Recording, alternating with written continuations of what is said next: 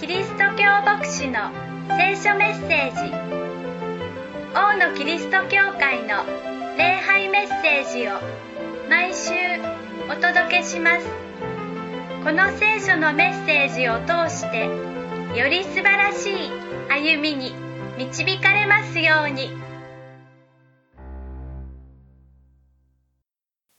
皆さんとご一緒に礼拝できることを心から嬉しく思います。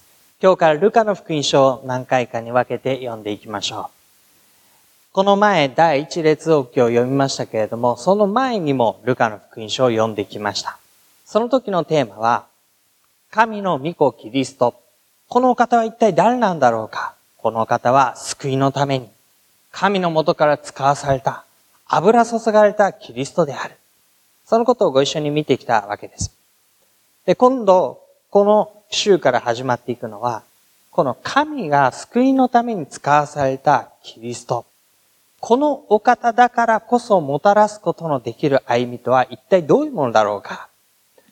かつての王ではなく、預言者たちではなく、今の時代の立法学者ではなく、このイエスこそがまさにもたらすことのできる歩みとは一体どういうものだろうか。そのことをご一緒に理解していきたいと思います。今日の箇所で10章25節ある立法の専門家が立ち上がってイエスを試そうとして言いました。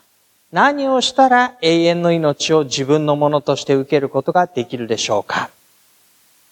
何をしたら永遠の命を自分のものとして受けることができるでしょうか？この問いを発する、その背景がありました。どんな状況であったのかというと、ルカの福音書の10章の最初のところに、イエス様が弟子たち70人をまちまち村々に使わすところが出てきます。この弟子たちというのは、何の学があるわけでもありません。試験に合格して、ではあなたはイエスの弟子だと認められたわけでもありません。ごく普通の名もない人たちがイエスの弟子として、この町この村に、それぞれ使わされていったのでした。使わされていった先で彼らは、イエス・キリストの名において不思議な技を行い、病を癒し、御言葉を語っていきました。その驚くべき見業を彼らは帰ってきて報告するわけです。イエス様あなたの皆で語ると、人々がよく聞きました。悪霊が追い出されました。病が治りました。この町でも、この村でも、この人によっても、あの人によっても。みんなが口々にそう喜んで報告するときに、イエス様はこうおっしゃったわけです。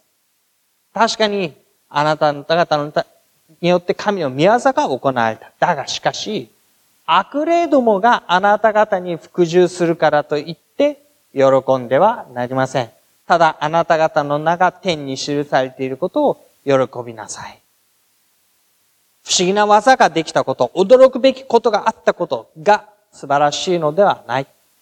あなた方が神によって生かされ、神によって使わされ、神の技がもたらされ、あなた方の存在が神に覚えられて、天に書き記されている。あなた方がそういうふうに導かれていることを喜びなさいというわけです。そして神様に向かってこう祈ります。天地の主であられる父よ、あなたを褒めたたえます。これらのことを賢い者や知恵のある者には隠して、幼子たちに表してくださいました。そうです。父よ、これが見心にかなったことでした。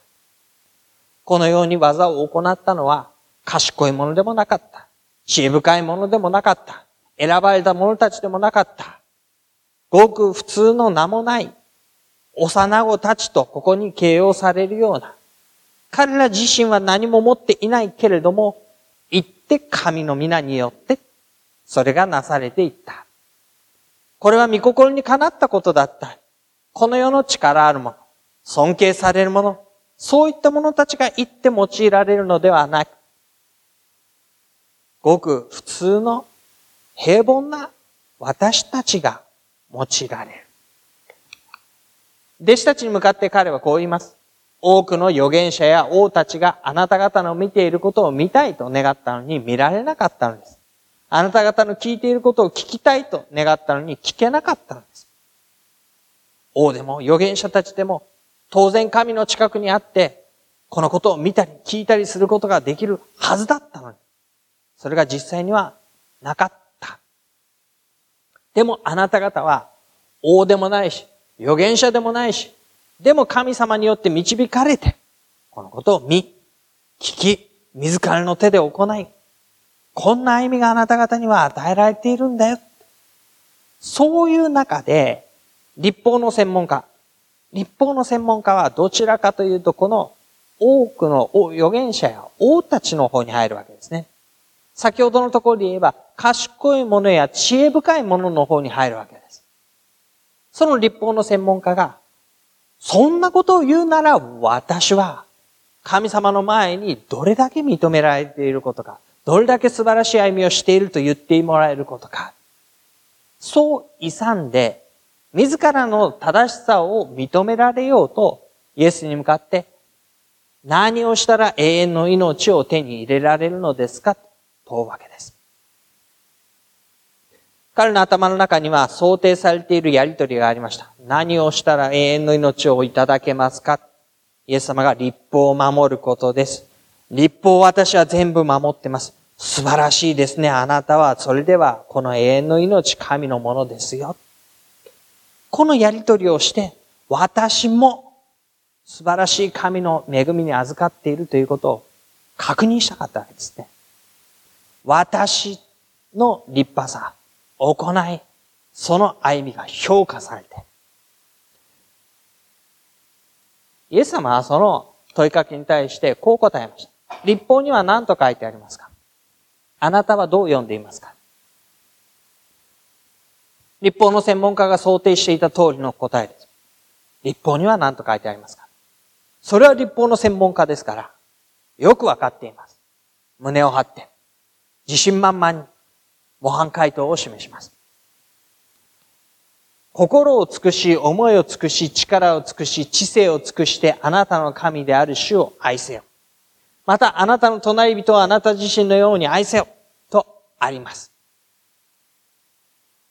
この最初の方は、新明記、6章のところに出てくる言葉。そして、後の方は、レビキの19章のところに出てくる言葉。もう少しご一緒に見ていきましょう。あなたの神である主を愛せよ。それはイスラエルが語り継いできた事柄の中の一部分でした。シェマと呼ばれるもの。聞けと言われるものです。聞け、イスラエルよ。あなた方の神、主はただ一人である。あなた方は心を尽くし、思いを尽くし、力を尽くして、あなた方の神である主を愛せよ。これを子供たちに、孫たちに語り伝えよ。手首に弱い、額に紋章として置き、これは肌身離さず、いつも思い起こして、あなた方の神主を愛せよ。これが言われていたことの中身でした。聞け、イスラエル。あなた方を導いた神は誰かエジプトから救い出した神は誰か約束の地に導き入れる神は誰かこのお方はただ一人ではないか。私たちの神主、あなた方はその方を心を尽くし、思いを尽くし、力を尽くして愛するのだ。続いて語られた、あなたの隣人をあなた自身のように愛せよ。これはレビキの19章のところにあります。10回をもう一度詳しく説明したような箇所です。その冒頭には、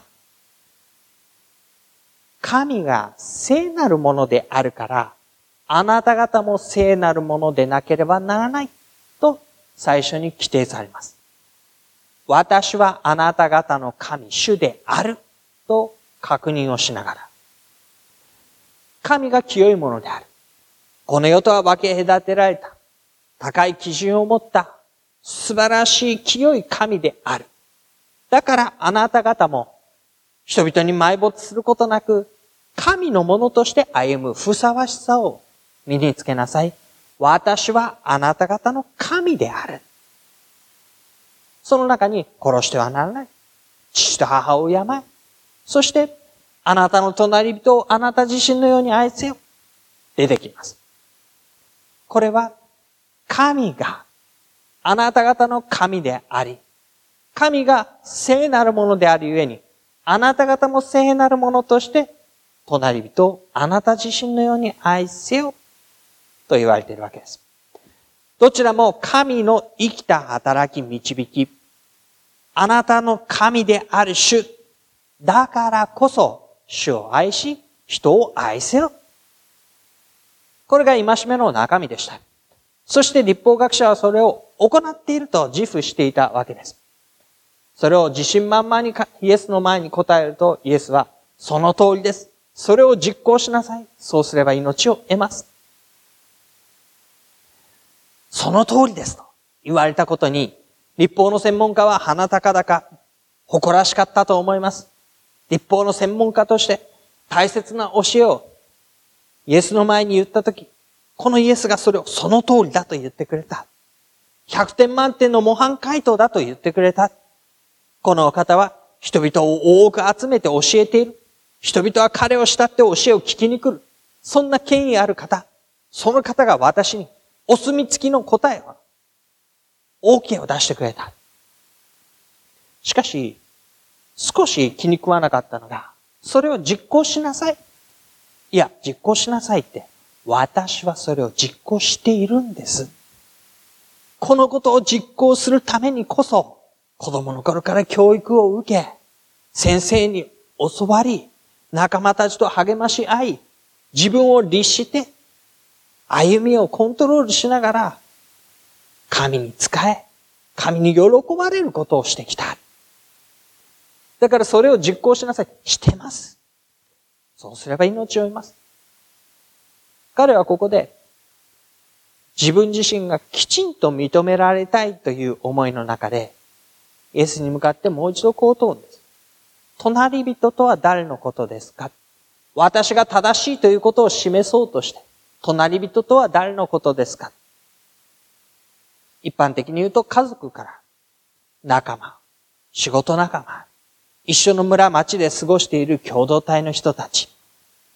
そういうふうに隣人というのは考えられるでしょう。そう言われれば、私は家族のために、親戚親族のために、仕事の仲間たちのために、同胞のユダヤ人たちのために、こんなにも素晴らしい歩みを一緒にしています。言えるはずだったんです。だから、私の隣人とは誰のことですか？と問うたわけです。しかし、ここに思いもかけない答えが返ってくるのでした。それはイエスの例え話でした。例え話。ある一人の人がいました。彼はエルサレムからエリコに向かって下っていく。しかしその道の途中で、あまり人気のないところ、岩陰のところから強盗がパッと現れて、自分の体を痛めつけ、身ぐるみ剥ぎ、財産を持ち去って、その人は倒れて息絶え絶えに、もうこのままでは死んでしまう。道端に倒れていたのでした。そんなところに一人の人が通りかかります。はじめに通りかかったのは、宮で使える祭司でした。彼はこの倒れている人を見ます。しかし、反対側を通り過ぎて行ったのです。次に出てきたのは、レビ人。彼もまた宮で使える人でした。その彼が、やはり反対側を通り過ぎていきます。この人の姿を目に入れたにもかかわらず、いや、目に入れたからこそ、面倒なことに関わりたくないと道の反対側を通り過ぎていきました。さて三人目。誰が通りがかったでしょうか？そこに通りがかったのは一人のサマリア人でした。このサマリア人は倒れている人を見るとかわいそうに思って近寄っていって抱きかかえて傷の手当てをしてやります。そして自分のラクダに乗せてロバに乗せてそこから宿屋に向かっていき宿屋にお金を払って、手当てをして介抱してやってくれるように頼み、そして、足りなければ帰りによって払うからと言って、そこを後にしていきます。さあ、誰がこの人の隣人になったと思いますか？イエスは問うわけです。それは3番目の彼を助けてやった人。でも、この立法の専門家は、サマリア人ですと言って、それを言うのははばかられました。なぜか。サマリア人というのは、彼らが見下していた人たちだったからです。先祖の歩みの中で、神を捨てて、自分たちの神の誇りある歩みを捨てて、迷い出た人たち。あんな人たちのようにだけはなるまい。ユダヤの民はみんなそう思って彼らを見下げることによって、見下すことによって、自分たちの誇りを保ってきました。だから、サマリア人が、隣人になって褒められるべき歩みをした。こんなことは言いたくないわけです。助けてやった人、三人目の人。その時にイエスはこう言います。あなたも言って同じようにしなさい。あなたも言って同じようにしなさい。同じようにどういうことでしょう？敵をすらさえも愛するのだと言うんです。隣人とは誰か？家族？仲間？仕事の人たち？一緒の町村に住んでいる共同体の人たち？同胞の仲間？でも、ここに出てくるのは敵なわけですね。自分を軽蔑しているような、自分を見下しているようなユダヤ人をサマリア人は仲間の外側にまで手を伸ばして、行って、助け、抱きかかえ、多くの犠牲を払い、彼を助けてやった。行って同じようにしなさい。一方の専門家は問うたんです。誰が私の隣人でしょうか？すでにいる。誰が？どこまでが？でも、イエスがおっしゃったのは、誰が隣人かではなく、行って隣人になって助け愛し、誰が隣人になったと思いますか？その人のもとに行っ隣人となって助けた、愛したのは誰だったか。求められているのは行って同じようにしなさい。敵のところに行って。自分の範囲から順々順々にどこまでというふうに決めてではなく、行って、枠を超えて、犠牲を払って、惜しみなく愛を敵対する者のためにすらさえ、イエスはそうおっしゃったのでした。さて、そのことに立法の専門家はどう反応したでしょうか？ルカの福音書の10章はそのことを、続きを書いていないんですね。では皆さんで想像力を膨らませてどんなシナリオが考えられるか。二つのシナリオが考えられるんじゃないかと思うんです。一つは、そんな馬鹿げたことを言って、そんなこと誰にもできるわけがないじゃないか。だからこの人は困った人だ。そんなことを私たちはしたくもないし、できっこないし。そんな敵対する者のところにまで、そんなことは馬鹿げている。そう言ってイエスのもとを去る。言われたことが、教えられていることに耳を傾けず、受け入れず、そんなことはできない、したくないと突っぱねて、自分自身の今までの歩みを続けようとする。それが一つのシナリオでしょう。もう一つのシナリオは何か。うん。うなりながら。おっしゃる通りですね。では私は今日から敵をすら愛する者として生きていくようにします。曲がりなりにも神に仕え、神に従ってきた。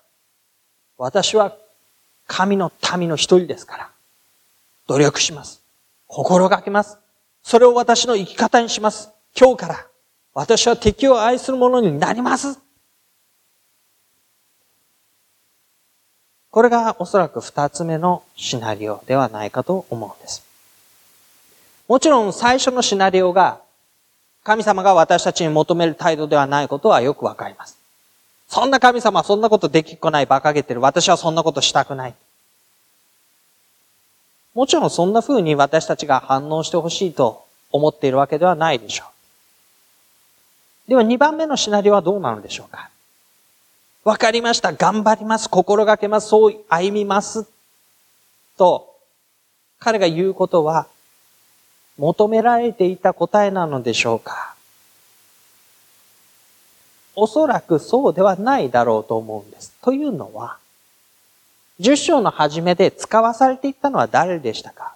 学もない普通の何の立派でも熱心でもない彼らが神のゆえに使わされ、キリストの名において不思議な技を行い、帰ってきて喜んでいたわけですね。それを賢いものや知恵深いものではなく、幼子たちに表してくださったことは神様あなたの御心だった。王たちも預言者たちも聞きたかったことを、見たかったことを、あなた方がまさに今聞いている、見ている。彼らは自分たちの何者であるかのゆえにそれを受けたのではありませんでした。でももしこの時立法の専門家が、わかりました、それこそ私が歩むべき道ですと、今まであった教えにさらにこれを加えて、これを守り、これによって自分自身の正しさを証明しようとするならば、それは違う。今までと何も変わらない。ただ新しい戒めを一つ追加して、自分の正しさを示そうとする備え、何にも変わらない。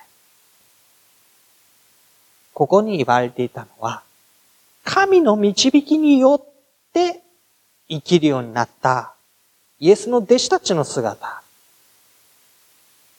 それに習うとすれば、ここで一体立法学者は何と言うべきだったのでしょうかおそらく弟子たちだったら、まあ、言った人もいるんじゃないかと思います。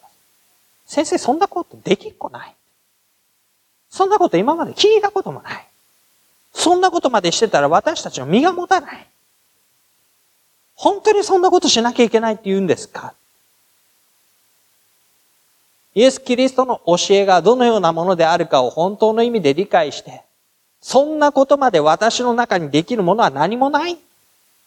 そんな愛もなければ、そんな風に従おうと思う気持ちも、実はあんまりない。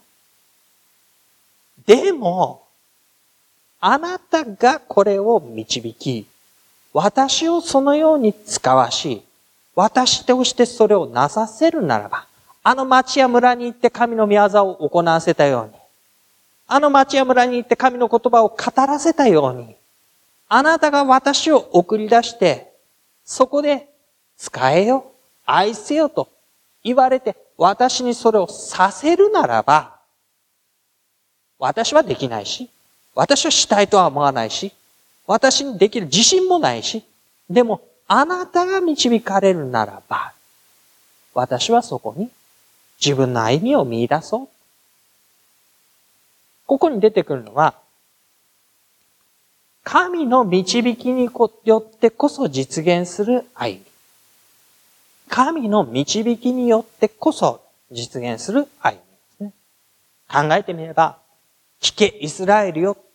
あなた方の神主はただ一人である。生きて働きあなた方を導き救い、そのお方はただ一人である。このお方を愛せよ。神は聖なるものであるから、その聖なる神に合わされてあなた方も聖でなければならない。私はあなた方の神、主であるのだ。そのどちらも生きて働かれる私の神、主を前提に、このお方にあって導かれるならば、このお方によって与えられるならば、このお方によって実現されるならば、この方によってもたらされるならば、私はその歩みができる。そのことの一つとして、あなたの隣人をあなた自身のように愛せよ。これは命令というよりは、神が与えてくださると、私たちに約束してくださっている歩みということができるでしょう。神が私たちを導く中で実現してくださる、与えてくださる歩み。これをもたらすことができるのがキリストであり、ただ単に教えを説くだけではない。ただ単に人々を戒めるだけではない。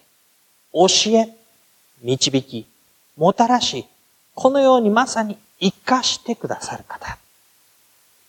私たちの歩みはそういうものとして今なお与えられているのです。神を信じ、神に導かれ、良きものを持って歩む。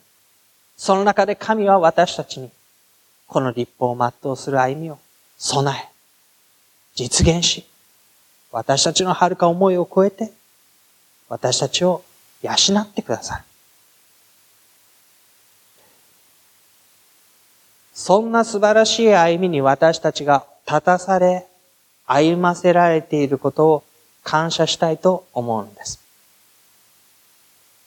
永遠の命を受けるために何をしたらよいのでしょうか？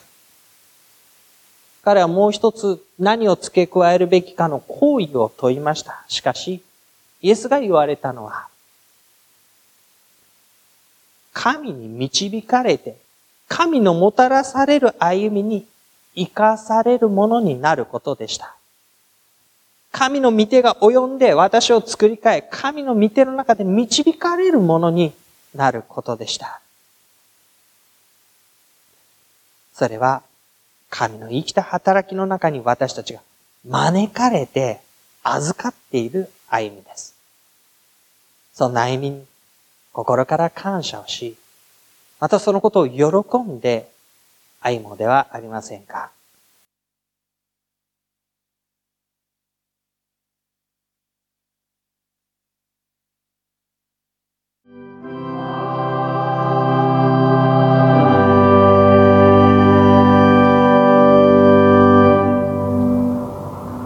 主があなたを祝福し、あなたを守られますように。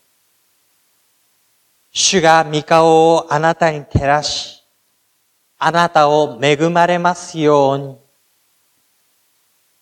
主が御顔をあなたに向け、あなたに平安を与えられますように。アーメン。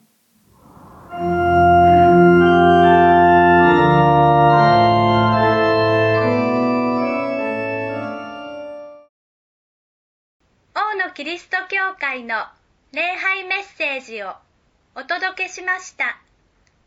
お聞きになってのご意見やご感想をお寄せください。メールアドレスはのぶアットマークボクシドット JP nobu アットマーク bokushi ドット JP までお待ちしています。あなたの上に神様の豊かな祝福がありますように。